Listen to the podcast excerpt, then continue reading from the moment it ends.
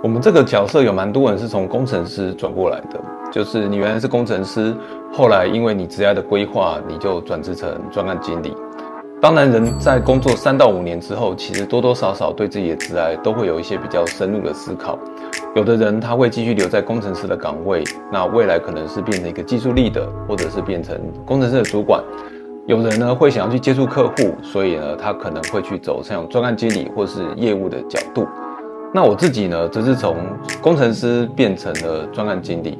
当然，这也不是一天一夕就发生的了。我中间其实也有做过一阵子的系统分析师，然后慢慢进入到专案经理这个角色。所以今天其实就想跟大家分享，就是说你要怎么呃度过这个从工程师到专案经理这一段的尴尬期，如何减少你在这一方面的不适感，让你尽快的进入状况。欢迎收看。Hello，大家好，我是 K C，欢迎来到 P N 做什么？这是一个跟专案管理有关的节目。那我会分享我自己做专案的经验，还有呃 P N 做什么，以及一些个人的想法与薪资。欢迎订阅、收看、转发，谢谢。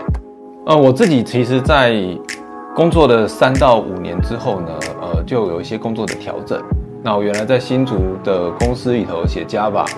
那因为我们公司呢接到了一些跟这个呃软体的客服有关的工作，所以呢，我其实后来就有一些工作的调整，转去做类似这种 post service 的工程师。那也就是说，我们导入一个产品有什么问题，那我可能就去找客户，然后去找原因，然后回报给这个原厂。那后来又到呃回到台北之后呢，我就去做了一个系统分析师。当时我也不是非常清楚这是什么样的角色。但是做着做着呢，就开始做专案经理的角色。那直到今天，那我觉得这几个角色的变化其实是有点不太一样的。大家可以知道，说是说做工程师，你可以都待在家里，在 in house 做开发，你你跟客户接触的时间不多。你接触最多的人，第一个就是你老板，第二个就是你的同才。但是你一旦呢去做像专案经理，甚至 pre sale 或者是这个业务的角色。你就放在在公司的时间会急速的减少，你可能有更多的时间要去面临客户、面临人这个题目。那在这个过程中，我相信是有非常多的转变的。我觉得我可以跟大家分享一下，就是有哪些转变。第一个就是从黑白分明到灰阶，在工程师里头，你的 bug 底就是跑不出来，就是系统 debug 出不来，程式不能跑，就是一翻两瞪眼的事情，或者是资料是错的。但是其实你在这个呃人的世界呢，其实是很难有这个明确的对错的。很多人在不同的情境或者是不同的环境之下，他会做的决定也不同。而什么是对，什么是错，当然也是不同的。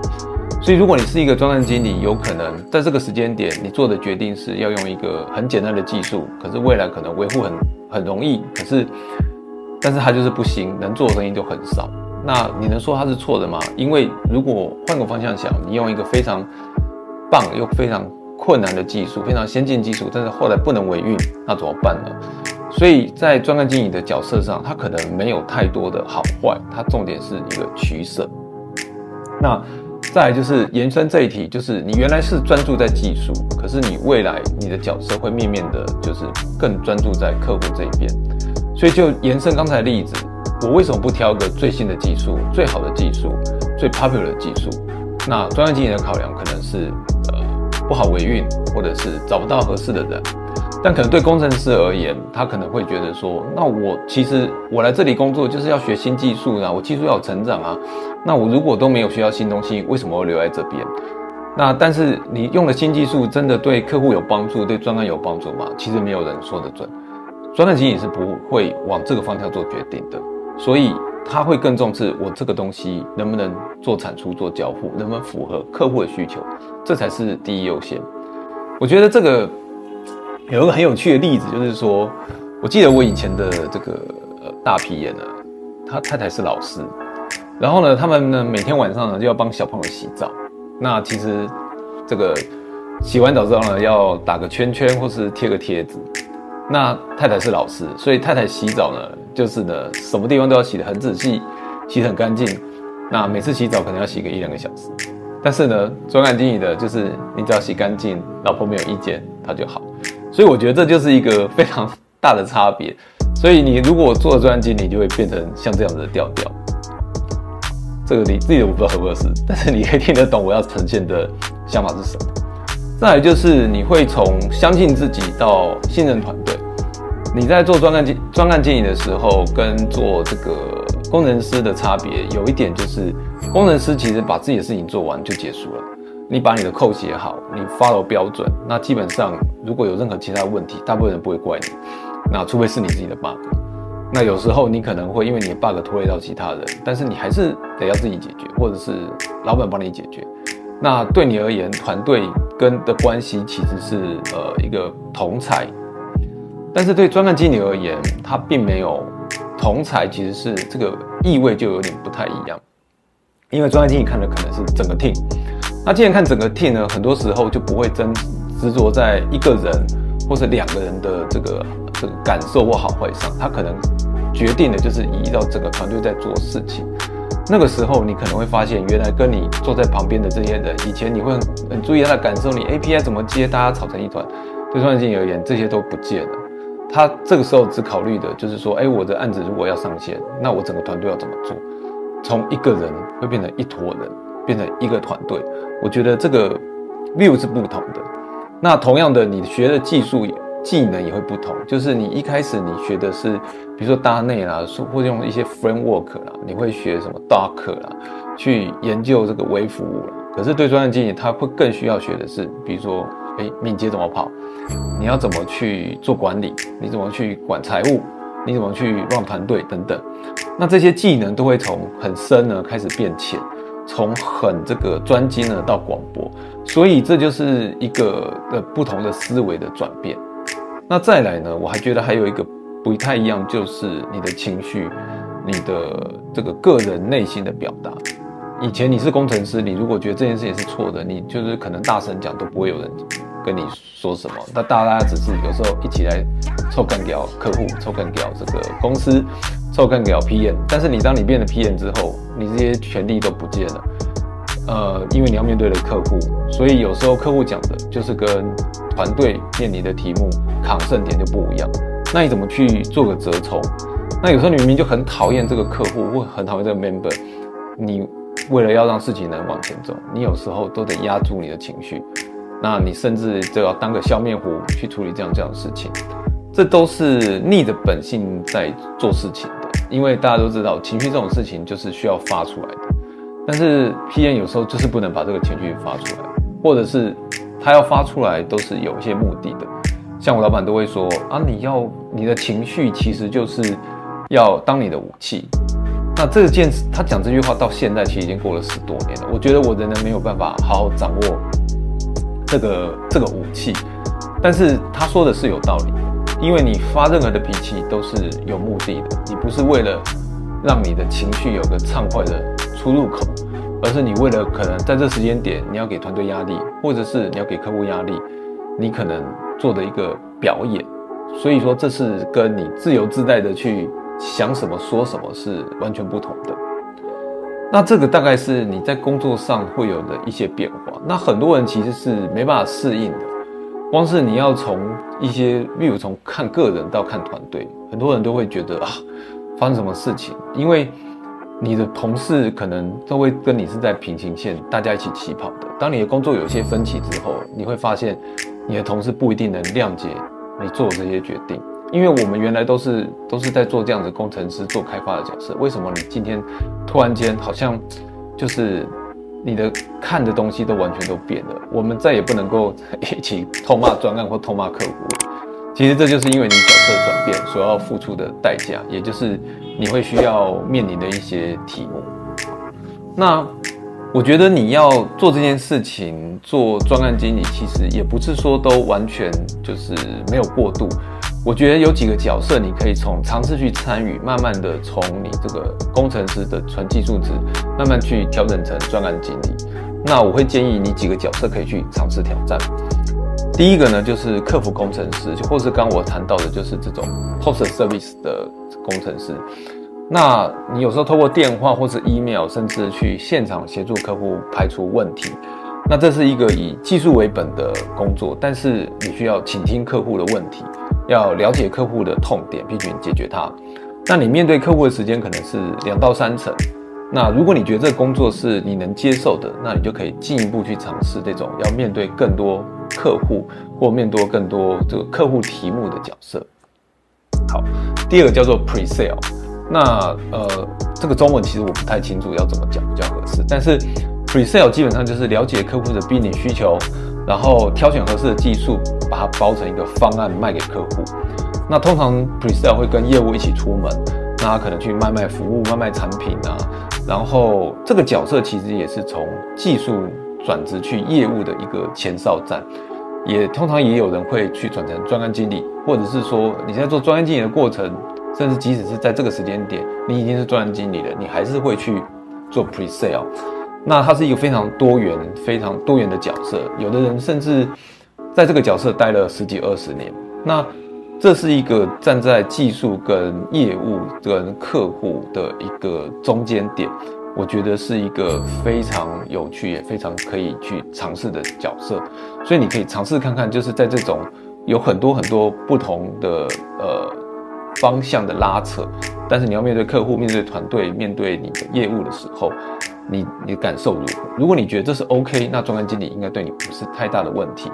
而且这种 pre-sale，你可以跟着业务出去面对客户，有时候是可以学到很多对客户的应对的一些能力的。所以这是我也会建议，如果你要做专案经理，pre-sale 也是可以一个尝试的中介角色。那最后是系统分析师，系统分析师就是分析客户的需求，然后将需求转成开发文件。那有时候呃中间还会有系统设计师哦这种角色，那这 SD 那。系统分析叫 SA，那系统分析师除了要跟客户访谈之外，有时候他会去评估时程啊，评估风险啊，甚至要做一些人力的初步的安排跟调度。你听这样子听，其实跟专案经理的角色就已经非常非常的类似的。有时候很多团队他专案经理是虚的，他是老板兼任的，但是真正的专案经理其实是系统分析师。所以如果你能够做系统分析师，理论上你离专案经理已经很近很近了。所以我会建议是说，如果你没有办法，就是一口气去尝试专案经理的角色，当然这也是很难的。但是系统分析师是也是一个不错的中介角色，你可以去尝试。那这些角色的资历呢，其实对你未来去应征专案经理也是有帮助的，因为客户看了这些这些弱，其实基本上就会知道说你是有应对客户的能力，你有应对一些团团队的基本的这个这个水平在。所以你就可以透过这种方式，让你的这个未来要去应征的工作的这个面试官知道说，其实你是有能力去处理人的题目。好，那如果你喜欢我们的节目呢，这个你欢迎呃订阅、分享、按赞。我们刚才其实聊了一下，就是从这个工程师从 PG 过渡到 PM 专案经理头，你可能会有一些呃价值观的或者感受的改变。然后我也推荐了几个角色，你可以去尝试看看。然后你通过这些角色，你可以更能够接触客户，了解专案经理未来会面临的一些题目等等。那我在你个人这个方面，我其实会有一些建议可以给大家。第一个呢，就是主动参与。那有时候专案经理这种角色呢，其实是非常非常忙碌的。如果你有意愿想要去做这个角色，你可以去主动要求，你要去分摊一些专案经理的工作，因为你要去尝试才知道适不适合。然后你做了之后呢，你就会知道合不合适。因为你一直在想说，我能不能做，能不能转，我要去考个证照，这些都没有你实际去做一次来的有用。你可以从一些比较简单的沟通与协调开始，或者是帮专案经理拉拉计划、排排人力、估算人力等等，那你慢慢就会有一些感觉。那我认为你对专案经理有个正确认知，就是专案经理不是做管理，而是做沟通，这是一个非常非常大的差别。在第二个就是给自己一些适应的时间。呃，大部分人就是转去做专案经理的时候，其实都会有一种我还想在做事情，还想去做 hands on 的这种想法，这是正常的。可是你要知道说，你有时候就是没有办法在 hands on 了。你可能要花更多时间去看一些全局，去了解客户，了解你的同事等等。那你要知道说每个定位都是不同的，然后每个人每个角色对团队、对客户、对公司产生价值的方式是不一样的，所以你不需要因为你没有办法 hands on 或者 hands on 的时间不多，你就感到担心。所以你要多给一些自己的时间，让可能是八到六六到十八个月的时间，想办法去摸索、去试探、去找出你自己可以做的这个 PM style。再来是第三个，就是找一个 coach 来帮助你度过这个尴尬期，因为大家都是有类似这种尴尬的状况。那有时候可以找你老板，或者找一些资深的 PM 听你吐吐苦水，或者是去解答你一些遇到的一些困境等等哦。比如说人的困境，或是客户的一些纠纷等等，那我觉得实质上的帮助不大，因为最终都是你要自己解决的。但是在这个过程中，其实你可以去让你的压力不会这么的大，然后慢慢你去把这个压力释放，你就比较能够用平常心去往前走。最后，我觉得是需要肯定你自己，肯定自己，相信自己是很重要的。你就要先相信，肯定自己能够做到这件事情。你才能够真正达到这个目标。很多时候其实不是你不行，而是你坚持的不够久。所以你要更能相信你自己能做得到。然后就像我讲的，你可能坚持八到十六个月，哦不对，六到十八个月去尝试看看。我相信你一定是能够做得到的。那这些过程其实就是痛苦，都是过程，你是不用担心。也不用灰心，因为我也没有看过，就是完全没有做过失败专案的专案经历。而且通常那种大批验，就是做很大很复杂的批验，都是做过那种非常可怕的血案，赔了非常非常多的钱。他们能够扛得住这种压力，那代表他未来就能够去做这种很复杂、很艰困的案子。那是因为他有面对过这些困难跟挑战。以上这就是我觉得你可以去。做一些挑事，去让你自己能够更进入专案经理这个角色的一种方式。那最后我给大家一个小提示，就是你在切入专案经理的角色之后，其实沟通的这个量，工作中的工作会暴增。可是你跟人与人的沟通其实不容易的，因为你知道人性深处三回九曲，你也不知道别人在想什么。你有时候为了要去达成一些目的，有的人会想要去讨好客户，或者是摇摇耳朵等等哈。看起来在短期间，你可能会跟这个客户就是建立一个非常好的关系，可是其实这都是非常非常的危险的，因为其实团队里的人都在看，你的老板都在看，甚至客户也都在看。那如果有时候出了一些 trouble 之后，这些人的反噬的力量是非常的可怕的。我会建议你，呃，凡事就是走大路，就是利用 email 或者正式的会议，然后。留下这些相关的 record，因为这一方面可以保护保护你，留下这些沟通的记录，然后也可以建立一个好的习惯，让你用一些比较正规的方式去跟其他人、跟你的客户或者跟你的老板做沟通。好了，以上就是今天跟大家的分享，那非常谢谢大家的收看。那呃，我们谈了怎么从工程师过渡到专案经理的这个尴尬期，然后呃，你会面临到什么样的困难，以及有一些中介角色你可以去尝试，那我会给你一些我自己的建议，那希望对你能够有帮助。如果你喜欢我们的节目呢，欢迎你订阅、按赞跟分享。那 P N 做什么？我们下次见喽，拜拜。